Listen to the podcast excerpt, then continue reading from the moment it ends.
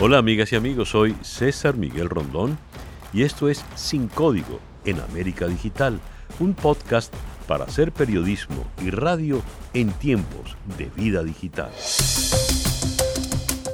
Para el día de hoy, confundidos e infectados. Estados Unidos llegó ya a un nuevo y fatídico récord. 200.000 estadounidenses muertos por COVID-19.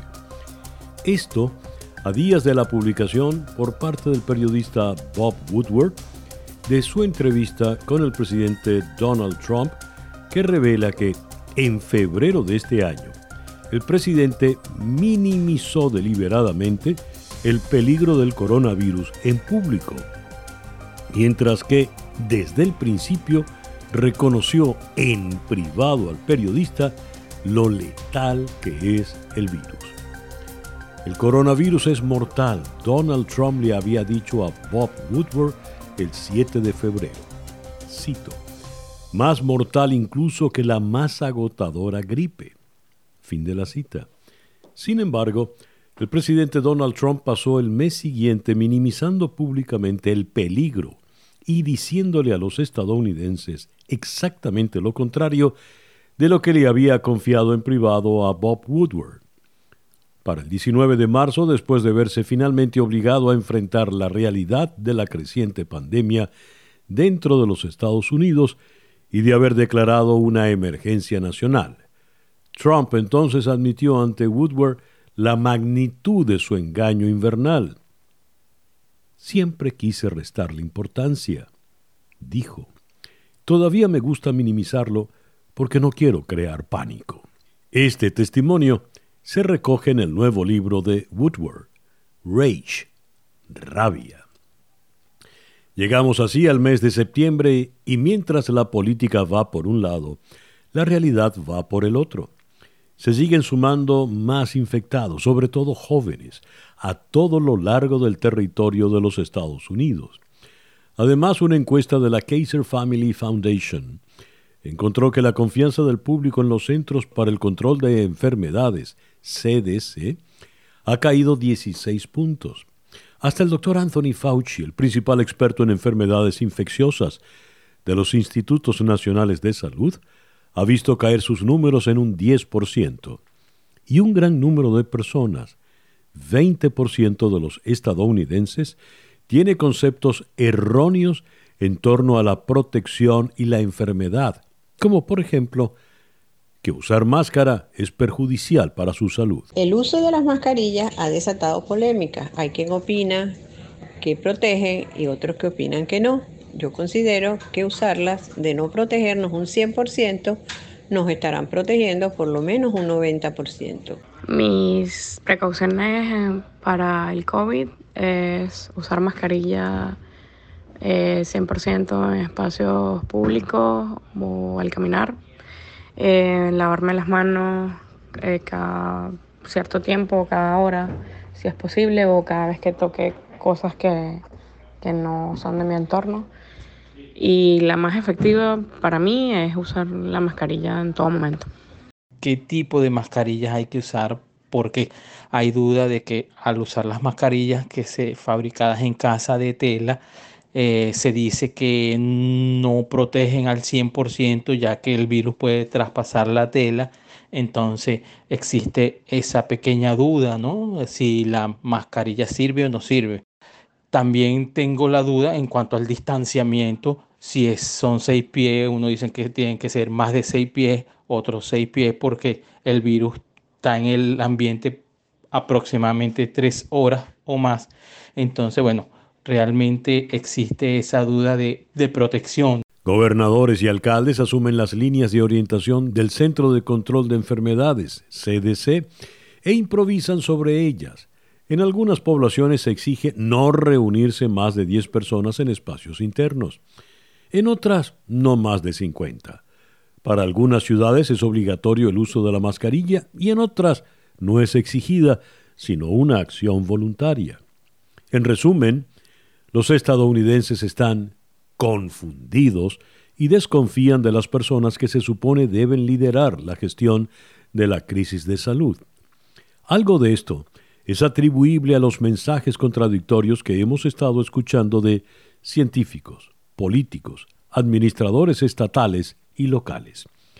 Sumemos a esto las propias contradicciones que suponen los mitines del presidente Trump que retan a los gobiernos locales.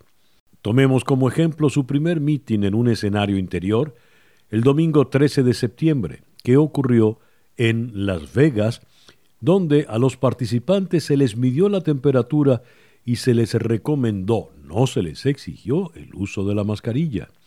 Ello en violación al mandato del gobernador de Nevada, Steve Sisolak, quien ha limitado las reuniones en persona en espacios interiores y exteriores a solo 50 personas. El director de comunicaciones de la campaña de Donald Trump, Tim Murtaugh, afirmó ese día, cito, si una persona puede unirse a decenas de miles de personas que protestan en las calles, apostar en un casino o incendiar pequeñas empresas en disturbios, puede reunirse entonces pacíficamente bajo la primera enmienda para escuchar al presidente de los Estados Unidos. Fin de la cita. Parece que la responsabilidad y la investidura del convocante del encuentro, a riesgo de los convocados, no cuenta.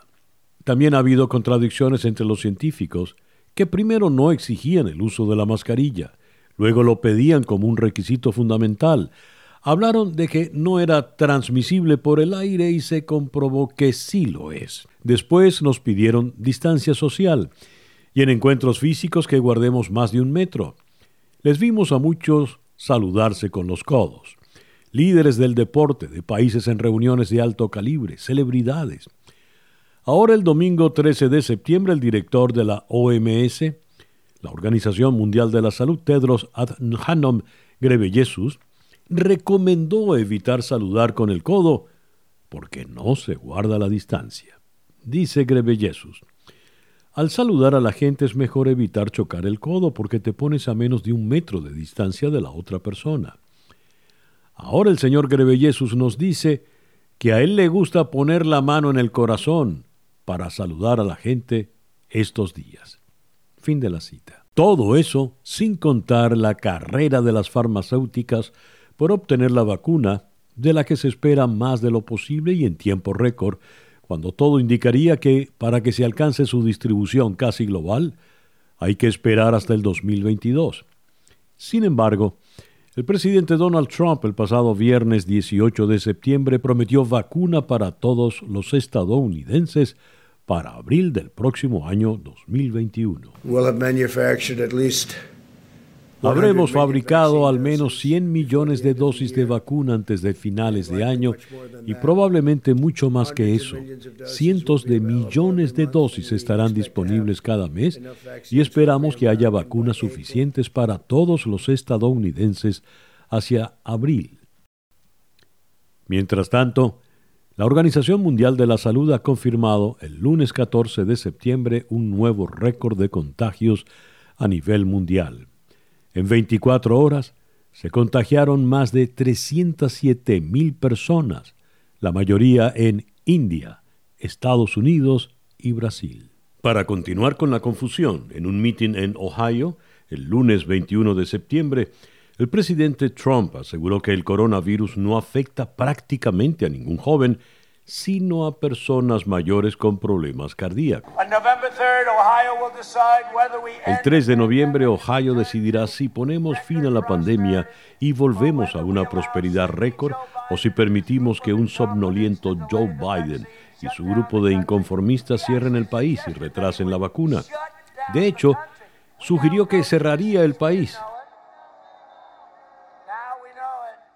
Ahora conocemos la enfermedad. Antes no la conocíamos, ahora lo sabemos. Afecta a las personas mayores, personas mayores con problemas cardíacos y otros problemas. Si tienen otros problemas, eso es lo que realmente les afecta, ya sabes. En algunos estados miles de personas son jóvenes, menores de 18 años. Ellos tienen un sistema inmunológico como nadie. Te quitas el sombrero ante los jóvenes porque tienen un sistema inmunológico increíble pero prácticamente no afecta a nadie. Es algo asombroso. Por cierto, abre tu escuela. Según CNN en español, 200.000 personas han muerto a causa del COVID en Estados Unidos. Eso es más que las muertes en batalla de Estados Unidos en cinco guerras combinadas. Otra manera de buscar alguna comparación, las muertes por el COVID en Estados Unidos son 109 veces las muertes que dejó el huracán Katrina.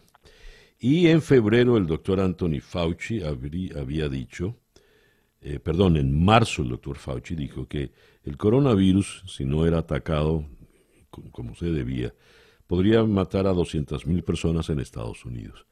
Muchos le acusaron de exagerado, eh, le desmintieron, empezando por el propio presidente Trump. Pero fíjese usted que se llegó a la cifra fatídica que había pronosticado el doctor Fauci con un agravante, se llegó a ella antes de lo previsto. ¿Cómo se llega a una cifra como esta? ¿Por qué? Consultemos la voz de una autoridad como, la es el, como lo es el doctor José Esparza, titular en el Instituto de Virología Humana de la Escuela de Medicina de la Universidad de, de Maryland, en Baltimore. Doctor Esparza, muchísimas gracias por concedernos estos minutos en el programa de hoy. Profesor Miguel, un placer estar contigo y con tu audiencia. ¿Qué pasó? ¿Qué no se hizo o qué se hizo mal? Bueno, en epidemiología siempre es muy difícil predecir cuál será el curso de una epidemia. Nos basamos en precedentes, pero para un virus como este eh, no existen precedentes porque es un virus nuevo en la población humana. Lo que yo se creo es que hubo una falta de conexión entre la ciencia y la política. Podríamos entrar en detalle más tarde. ¿Qué significa falta de conexión? Eh, ¿A qué se está refiriendo, doctor Esparza? Bueno, la ciencia se basa en hechos, en lo que sabemos, la política en lo que queremos que, pase, que tenga beneficios políticos para, la persona a cargo. Y, por eso es que hubo una confrontación continua entre el doctor Fauci, Tony Fauci, y los personeros del gobierno, porque tenían visiones diferentes de lo que debería ocurrir con la epidemia y no con lo que iba a ocurrir, con lo que estimábamos que iba a ocurrir con la, con la pandemia. Eso, eso, nos remite, por ejemplo, a la revelación reciente en el libro del periodista Bob Woodward de que el presidente Trump sabía de la gravedad, la letalidad desde el mes de enero? ¿Se refiere a eso, por ejemplo? Bueno, ese es un ejemplo y es interesante porque en esa época fue cuando el presidente de los Estados Unidos estaba acusando a la OMS, organismo donde yo trabajé por muchos años, de ocultar la realidad, cuando aparentemente el mismo presidente lo estaba ocultando a su pueblo e incluso se lo estaba ocultando a él mismo, no quería creer en situaciones como estas es muy fácil la negación. Uno, uno no acepta la realidad y trata de buscar eh, explicaciones alternativas y, soluciones mágicas, cuando en realidad la, las ciencias médicas tiene un, vasto eh, instrumental de control de, epidemias que no se aplicaron a tiempo. las pruebas en, los pacientes, eh, el seguimiento de esos pacientes, eh, y otras eh, medidas que en el pasado han resultado eh, efectivas en controlar algunas epidemias, sobre todo las epidemias de influenza, de influenza en el pasado. Usted dijo no hubo conexión entre la ciencia y el mundo político. ¿Esa conexión ahora sí la hay o el pronóstico sigue siendo delicado? Seguimos danzando alrededor de, la, verdad. hay interpretaciones de lo que puede pasar un ejemplo es el de la vacuna. Evidentemente, una vacuna es la mejor esperanza que tenemos para controlar la pandemia, no solamente a nivel de este país, sino a nivel mundial. Y sin embargo, las noticias alrededor, de la vacuna son, son muy confusas, crean, muchas expectativas, pero hay mucha confusión sobre lo, cuándo vamos a tener esa vacuna, cómo se va a utilizar esa vacuna, cuál va a ser el efecto de esa vacuna en contener el, eh, la extensión de la epidemia en, los Estados Unidos y en el mundo. Fíjese que precisamente en estos días, en el marco de la Asamblea General de Naciones Unidas, uno de los temas fundamentales es eso, que se llegue a una, una suerte de efecto esfuerzo mancomunado para poder llegar a una sola vacuna o a un, o a un esfuerzo donde todos intervengan. Eso es, factible. Usted como experto en el mundo de la ciencia lo ve viable. Bueno, las Naciones Unidas, eh, en, particular hay organizaciones como Gavi, como la OMS, eh, eh, como em, otras organizaciones que están trabajando en esto, han, han desarrollado un programa que se llama el COVAX, que es una coordinación internacional para acelerar el desarrollo de vacunas y hacerlas eh, eh, accesibles a los países en vías de desarrollo. COVAX, por ejemplo, ha propuesto el, el manufacturar, producir dos billones de dosis, dos mil millones de dosis de vacunas para hacerlas accesibles a los países en vías de desarrollo. De manera que si vamos a tener que controlar esta pandemia, no es con el esfuerzo de una nación, de un país, sino con el, esfuerzo mancomunado de, de, todas las personas involucradas, que somos todos los habitantes de esta tierra. Fíjese, doctor Esparza, desde un primer momento, si alguna constante había era la novedad, la sorpresa con relación a la pandemia, un virus desconocido con un comportamiento eh, nada predecible. Los CDC, que en, alguna, en algún momento pasaron a ser tan cuestionados, los CDC nos hablaban del contacto por eh, el contacto directo cuando se hablaba directamente. Pero resulta que ahora se ha descubierto que también puede transmitirse por aerosoles. Aerosoles es apenas, por lo que estoy entendiendo en esta definición, no las gotas gruesas de cuando usted estornuda frente a otros, sino las gotas mínimas de cuando habla a distancia. ¿Puede explicarnos la diferencia y esta certeza ahora que tienen los CDC de qué manera va a implicar en las medidas preventivas? Bueno, yo no diría que certeza, es, es lo que la investigación ha demostrado en los últimos meses. La transmisión por aerosol no es nueva, existe, la conocemos. Por ejemplo, el virus del sarampión se transmite por aerosol. Eh, la gran diferencia entre la transmisión por aerosol y la transmisión por las goticas de saliva es que el aerosol, el virus eh, transmitido por aerosol, eh, viaja a una distancia más larga, puede permanecer en el aire por más tiempo y de esa manera entonces el, el afamado dos metros de distancia ya no se cumple porque esta, esta capacidad de transmisión va más allá de los dos metros. Pero, pero César, tampoco uno puede ahogarse un vaso de agua.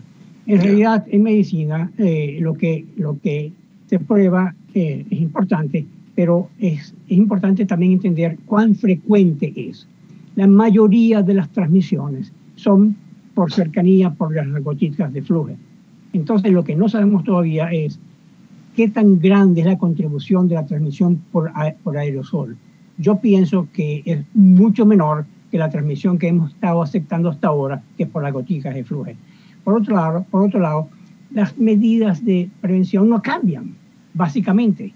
Es decir, la distancia eh, entre personas quizás debería aumentarse, pero se aumentaría a un nivel que no se puede aplicar desde el punto de vista práctico. De manera que ya sea aerosol o goticas de flujo, las, las medidas que tenemos que tomar nosotros para evitar la transmisión continúan siendo la misma.